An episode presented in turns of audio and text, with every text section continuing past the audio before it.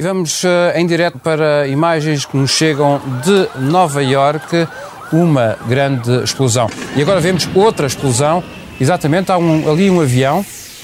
Foi tão espetacular, tão genialmente concebido, tão eficaz que era impossível prever uma catástrofe tamanha. Acabou aí um breve período em que, retrospectivamente, podemos dizer que fomos felizes. O que o 11 de setembro muda é o conceito do terrorismo, muda a forma de organização, muda os instrumentos, muda a resposta. O território é muito difícil, mas é um território vital porque o Afeganistão é que liga a Ásia Central e a Ásia do Sul. É um país pivô não foi o Big Brother que nos controlou, fomos nós que fomos ao encontro do Big Brother, voluntariamente. Quando o Estado diz, meus meninos, em nome da vossa segurança eu vou controlar-vos, os meninos disseram, por favor, façam. Nós não estamos seguros. Nós sentimos-nos seguros. A justiça climática encara o problema das alterações climáticas como um problema complexo e político de justiça social. É uma corrida contra o tempo e, honestamente, não parece que estejamos a ganhar.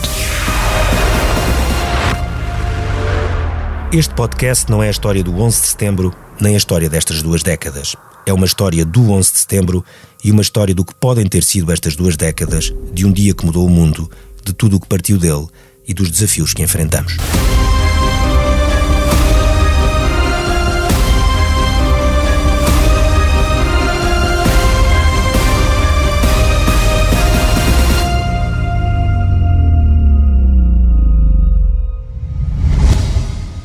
O dia em que o século começou tem o patrocínio da Lexus, uma marca automóvel extraordinária que há mais de 20 anos acompanha a evolução do mundo e abre caminho a um futuro melhor.